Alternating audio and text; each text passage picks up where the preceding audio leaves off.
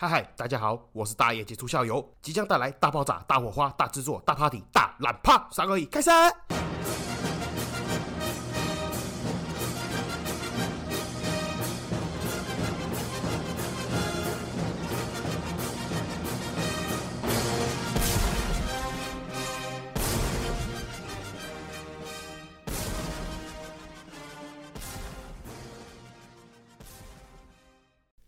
这里是社会观察日记，我是大家九小，欢迎回来。好，先跟大家讲一下，如果大家听得出来的话，我现在的这个录音状况不是很好。哦，因为我本人这个过敏性体质的关系，只要每逢这个变节变天哦，烤红渗吼啦，或是空气粉尘比较多、空气不好的时候，我就会疯狂的眼睛痒、流眼泪、打喷嚏、咳嗽、流鼻水。那所以呢，如果今天这个声音听起来有点低沉、没有很亢奋的话，请各位见谅哦。我本人没有心情不好，只是状态不是很好这个样子。另外一方面呢，最近确实呢有拖更的这个状况了哦，主要是又开始犯这个偷懒病的了。那我还是会持续的督促自己哈，要更新这样子啊，而再加上最近是真的是私事比较忙了，因为这个我的亲戚朋友跟我们的客户们呢，突然最近委任我一个非常重要的任务，就是当媒人，我帮他们的小孩子找对象。那说到相亲呢，我想下一集也可以来讲一下这个相亲哦，追求对象，还有这个男女生相处的这个话题。哦，因为可能之前有听众看我，可能死胖子一个，还可以追到女生，还可以结婚生小孩这样子，十分的纳闷。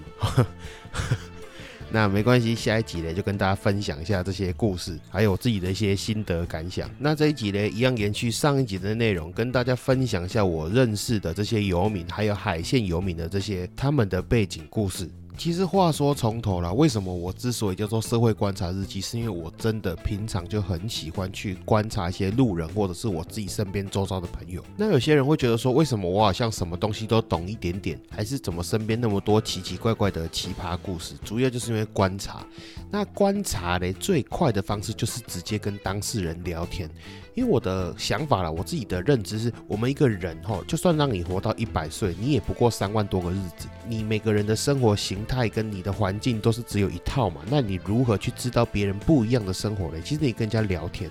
因为我们聊天短短的几个小时、半天、一天的时间，你就可能把他上半辈子经过的事情浓缩在一个对话谈话当中，而且跟人家对话、跟人家谈话，我觉得比看自传这种东西还要有用。如果是比如说假设了，你有机会跟巴菲特聊天。跟你去看巴菲特的自传，我觉得哦，你跟巴菲特聊天来的会更有效果，因为书里面可能还会有冗言赘字，但是讲话不会。再加上因为讲话还有语气，然后还有表情，还有动作，你知道什么东西重要，你知道什么东西不重要，讲话会比读书来的让你更记忆深刻。所以简而言之啊，我自己的想法，我觉得与其你拿起手机在那边刷抖音、玩游戏、打手游，还不如放下你的手机，跟身边的人聊聊天，会对你的人生比较有正向的影响跟发展。那当然了，我帮这个说话哦讲了那么多好话的主要原因，就是因为我自己最大的爱好跟兴趣就是聊天讲干话哦。因为我平常是不打游戏，然后没有在运动嘛，死肥仔。然后也没有什么其他休闲呐，打高尔夫球什么有的没有的那些我都不会，爬山呐、逛街都还好。最大的兴趣要不是跟现实生活中的朋友聊天讲干话啊，不然就是挂在网络上面跟社群的这些网友们、听众们、群友们聊天讲干话。所以我聊天的对象真的是包罗万象，从这个外太空聊到内子宫这样。然后呢，从我这个国高中哈翘课的时候，在水利广场一中那边啊。跟这个路边的游民聊天，直至今日哈，跟最近的这些认识的比较困苦的这些游民朋友聊天，我发现总结有两个重点，就是这个游民人口里面呢，你可以总结出两种人哦，两种类型的人为最大种，一种的就是有赌博习惯的，一种的就是有精神状况问题的。那我就先从这个赌博这边来讲起，一般比较常见的赌博行为。哦，话说我们海线有一个游民，他也是很神奇。他本身哦，本来是跟他的老婆一起从事这个早餐店的工作。那身边呢，或者是本身就从事早餐店工作的业者，就会知道早餐店这种工作呢，他累是累，但是一定赚得到钱。而且如果你厉害的话，口味还不错，地点也不错的话，还可以赚得盆钵满盈。那就是这样的一个人，到底怎么样把自己搞成游民呢？我跟你讲，这个大家应该都耳熟能详。哦，就是不知道为什么每次都会有这一类人哦，这个生意做得好好的，店开得好好的，就是爱去博掉，哦，去剩能到啊。就这样子呢，把整个人自己搞成负债。那通常呢，你第一次发生这种事情，家里面的人也是自认倒霉哦，有情有义，也不可能立即就跟你断绝关系。但是偏偏呢，不知道为什么这种人呢，就是会一而再，再而三，哦，跟那种酒品很差、硬要喝酒的人一样。哦，你一次把输掉，吼，弄到负债，那家人大家一起努力工作，把你把债还掉，那就算了。还完债嘞，好不容易拨云见日啊，柳暗花明又一村，又可以重新好好的开始。这时候你又懒趴酒，又跑去保掉，再一次的欠赌债，就是这样子一而再再而三，第二遍、第三遍、第四遍，总会有一遍你的家里面的人终于受不了，然后就跟你断绝关系。这个早餐店的老板就是这样子，搞到后来他的老婆小孩都受不了，就把他赶出去了。其实因为本身是属于不赌博的那种人啊，那当然你要说玩股票也算赌博的话，那 那我就没话。讲，不过因为平常我除了股票以外，其他这种博弈行为的东西我都不会去碰，所以我真的不太了解说这种东西到底好玩在哪里。有没有会赌博的朋友们来分享一下？就是我觉得说，有些人会讲说会去赌博是因为前面已经输了，后面要再凹回来，有这种沉没成本那种感觉存在。但是你就套一个股票的逻辑嘛，就是你前面已经因为股票输那么多钱，就代表说你根本就不适合这一行，你怎么还会想说要坚持从这个地方把钱捞回来嘞？这不是很奇怪吗？你要知道人家。赌博会赢钱的都是极少数哈，人家至少会算牌、会记牌，你什么都不会，你怎么玩得赢人家嘞？就像玩股票一样啊，你就没有去研究基本面，你也没有什么厉害的技术分析啊，你就单纯压大小，你要怪人家割你韭菜？你要技术没技术，要天分没天分，又不认真，怎么可能赚得了钱那其他赚钱那些东北七，那有一派人的说法是说他赌博是为了追求刺激，我觉得这更莫名其妙。和，你赌博输了个三五百万，你真的有追求到刺激感吗？你要刺激，你不会把钱省下来。你去高空弹跳，你去坐飞机跳伞。是不是更刺激哦？你一个失误，还是你这个跳伞伞没开，你人就去了，超级刺激。所以我觉得赌博为了追求刺激感哦，这种东西纯属无稽之谈啊！你知道什么东西更刺激吗？我来讲，你摕一支电钻哦，一头接插座，一头接你个野兰趴，电个野兰趴更刺激，直接物理性、直接性的刺激，电个你规机拢超回答，够不够刺激？好，那这个就扯太远了，主要是觉得心有感触了。我们这个自己一路以来嘞，很多亲朋好友、好客人、好朋友们，都是因为赌博，最后不得善终了。因为赌博这个恶习，搞到自己都给刷地哦，分崩离析，然后最后不得善终。甚至我们有一个亲戚前一阵子跑去跳海，我觉得很不值得啦。那其实我前面讲这个早餐店老板呢，应该事情也是发生在约莫一二十年前啊，就是我当时候差不多是国小国中的事。情，那后来呢？最后一次的破产，他们这个早餐店呢就顶让给别人了。所以这个老板我也很久很久没看到人了，只知道说截至目前为止啦，他的小孩跟老婆还是处于跟这个老板不相往来的状态了，所以也不知道他们的下落，也不知道这个老板现在到底过得怎么样。那前面的这个早餐店老板呢是第一个例子，第二个例子呢这个更奇葩更神奇。哦，他甚至也不是只有赌博的问题，还有些许的这个精神状态问题。当然，他不是那种精神不正常，还是这种智力残缺的问题，他是有点这种购物狂症。哦，这个我不是好小的，也不是抄袭港片的，我以前也是只有在电视上面有看过，没想到真的会有人出现在我的面前。然后呢，这个故事的主角呢，他其实也不是真的游民，他只是准游民。哦，因为就是眼睛可以看得到、预想得到他会变成游民，而且他也即将要变成游民。那开头呢，我先简单的介绍一下这个故事主人翁的背景。哦，简单描述一下这个故事的主人翁呢，他住在无锡，然后他本人呢姓蔡，哦，蔡先生。然后这个蔡先生的长相呢也很特殊，他长得矮矮小小、黑黑的。我不知道大家有没有看过一部老港片哦，这个上帝也疯狂，他长得真的很像这个片子里面那个非洲人丽叔。然后这个蔡先生呢，其实个性跟这个丽叔也很像哦，永远是笑脸迎人，个性很好，不管受到了什么打击、挫折、背叛，点点点等，被辱骂、被取笑，永远都是笑笑的，所以他个性真的不错。蔡先生约莫五十多岁，有一个前妻跟一个小孩。然后呢，特殊的是他的祖上其实是一个大地主。所以他的吉辈跟吉辈阿弟哦，就是他的堂哥堂弟们，还有他的叔叔伯伯们，其实也不少人利用这个祖产做了生意，蛮好过的，也算是他们蔡家人才辈出了。那至于银一条呢，算是比较保守一点，他爸爸是属于耕田的。我就是这个祖上的地流传下来，他爸爸就种田。虽然说呢，没有他们其他的这个亲戚如此大富大贵，但是至少有守成哦，有守下来啊。那这个蔡先生的哥哥呢，开了一个铁工厂，也算是还不错过。蔡先生呢，在他爸爸往生之前，都在哥哥的这个铁工厂里面帮忙，算是收入稳定的领薪水这样。但是这一切的变卦呢，就在这个蔡先生的爸爸往生了之后。据估计啦，哦，因为这个我也不是当事人，然后再加上呢，当时。时候跟现在的这个地价价值也有可能会有落差，那抓个约莫嘞，其实当时候这个蔡先生他一个人大概约分得哦土地价值六千万，还有一间一间透天房子让他住，然后呢竟然哦可以在这个不到十年的时间内，蔡先生就把所有的遗产，包含土地，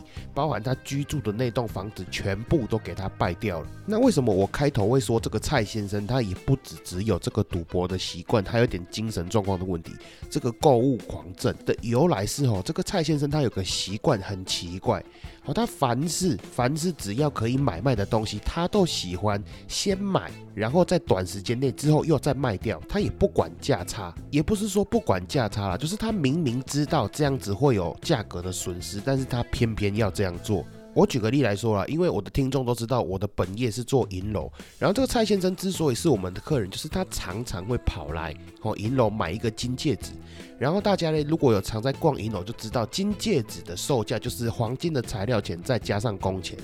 但是你回收的时候，我们只会回收黄金材料的部分嘛，你买的工钱的部分就不见了。那虽然呢，工钱的部分占整个金额的一小部分比例而已。哦，假设一个一万两千块的金戒指，它工钱占了一千多块，就是在你卖的时候，这一千多块的工钱它就不见了。好，因为这一千多块的工钱就是我们跟我们的师傅赚的，那当然理所当然，客人拿来卖，我不可能请师傅再把工钱退给我，然后我再退给客人嘛，对不对？所以只要客人有买回去，不管他有没有佩戴，当他在卖回来的时候，我们一律是融掉，所以融掉这个工钱就不见了。我不知道讲到这里大家还听不听得懂？反正你就大概记得，比如假设然后一个一万两千块的金戒指。他买的时候一万两千块，拿回来卖的时候一千多块的工钱就不见了，那就是约莫于买的时候一万二，回收的时候大概剩一万出头。所以一个正常的消费者，既然哦他买了，比如说一万块的黄金钱，那这一万的黄金材料它的价值是不是已经保存住了？但是这一千多块的工钱一定是必然会消失。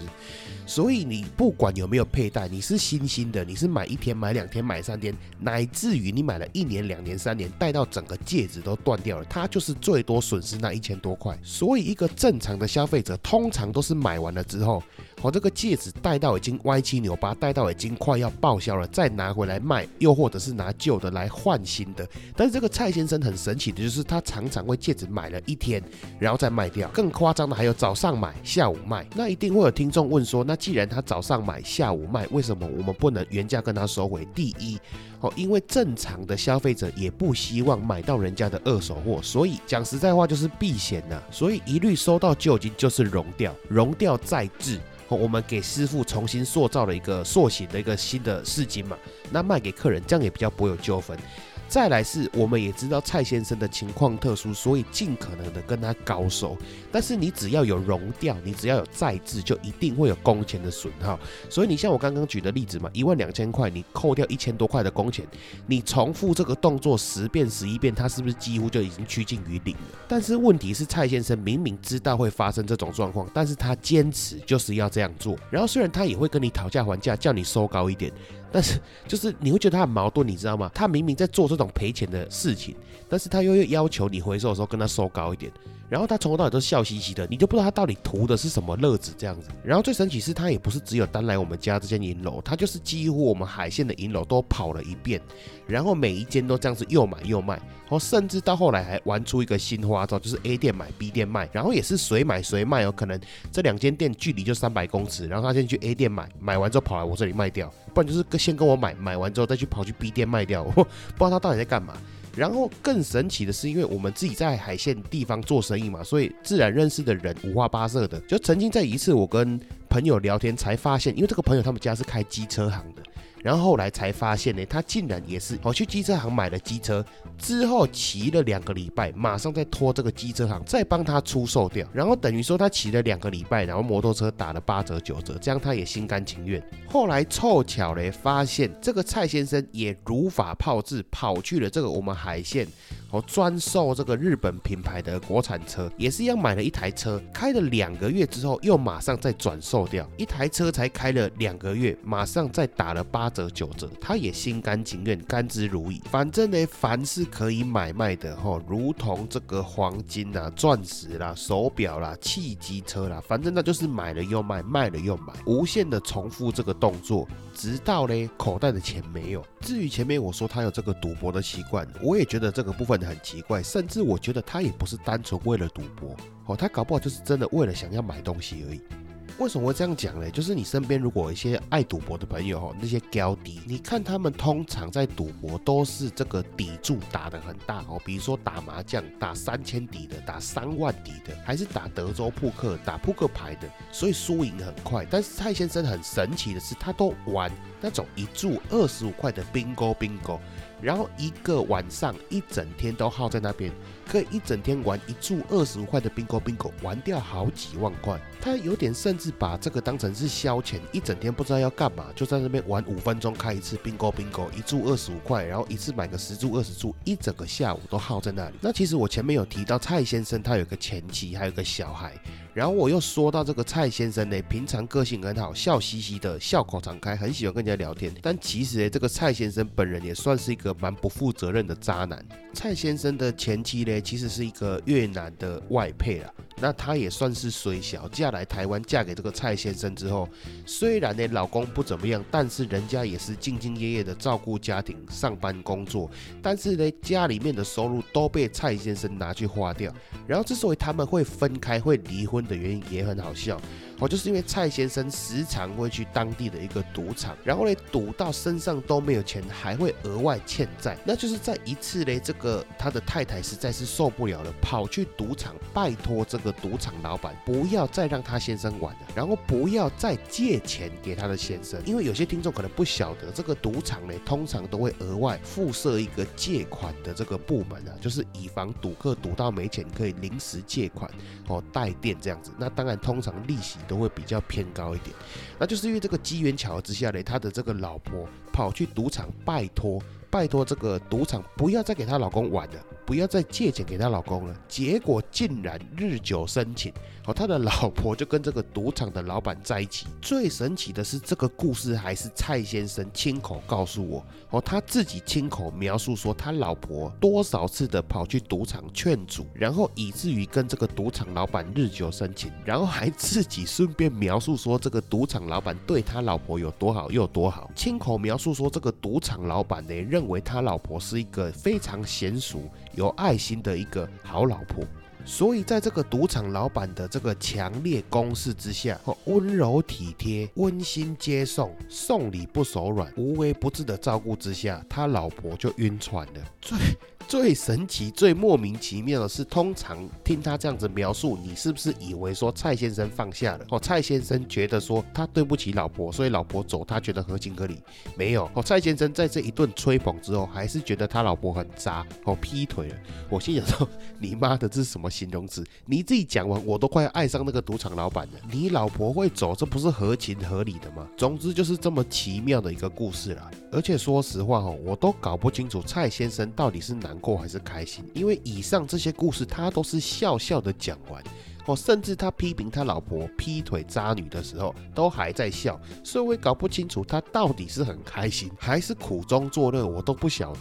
那至于蔡先生最后的故事啦，其实我也好几年没有看到蔡先生这个人了。哦，为什么我前面最开头会说他是一个准游民呢？因为他最后一段哦，我遇到他的时光，他自己也讲了，因为他的这个行为模式和他的消费习惯，以及他的花费了，他的赌博习惯，导致他最后把他的住家，他唯一仅剩的一栋不动产，哦，约莫价值八百多万，当时啦，以及。低的价格五百多万抵押给了我们某间银楼同业。那之所以我们会认识这个蔡先生呢，除了他是我们的客人以外，哦，就是如同我前面所讲，他的吉贝亚迪做生意十分之成功。哦，其中他的一个吉贝亚迪是我们的这个房客啦，他有跟我们承租一间店面。然后这个蔡先生，因为他也知道这件事情，所以特地来跟我们讲说，哦，这个他的堂哥真的是小气鬼哦，他还跑去时常找他的堂哥借钱，但是后来呢，他的堂哥都不借给他了。他还跟我讲说，他笑嘻嘻的跟他的堂哥讲说，阿里的家好呀，阿里那不铁龟找把那来和我开。然后他堂哥当然是。觉得很莫名其妙，要把他打发走，然后他就笑嘻嘻的跟他堂哥说：“阿里今天是小气鬼。”这个就是最后一次我看到蔡先生他跟我分享的神奇的两个故事，一个就是他的房子拿去抵押了，一个就是他去找他的堂哥跟他要个几十万来画画，他都不愿意，真是小气鬼。那在之后呢，这几年我就也没有看过蔡先生，他可能在这个天涯的某一处，不知道在秀啥小。那继续他的这个欢笑人生了。那我们也是祝福他。哦，蔡先生的莫名其妙故事就到这里一个段落。那我看呢，时间也晚了哦，因为我现在这里已经是凌晨三点多的时间了。那我后面呢，还有本来还要再分享这个精神不正常的哦，有应该是有两个、三个故事这样子啊。那当然是觉得这样子录下去，可能是时间会太长。哦，其实这个是屁 屁话，良心讲，就是因为哦。录到有点累了啊！我看录二十几分钟也可以发了啦，好不好？不然再拖下去呢，不知道要什么时候才能发。那我这一集呢，就先聊到这里了。那下一集呢，就继续分享这个有关于精神有异常的这个游民朋友的故事。然后可以的话呢，顺带就是加一点这个，因为我前面有提到这个蔡先生的越配太太的故事啦。其实身边也很多这种越配了，尤其是我们的客人越南人为一个大宗了，所以是时常听到这种故事。还有加上呢，我之前有分享过一集。这个阿汉学越南人讲话，然后真的有这个新著名的二代来跟我们讲分享他的这个故事，然后所以我觉得也是蛮有些感触，有些东西可以讲的这样子了。那今天就先这样子哦，也晚了，感谢各位哦，感谢各位接受我的这个体谅我的拖更呐，再次抱歉呐，也感谢你们各位，爱你们，拜拜，周月。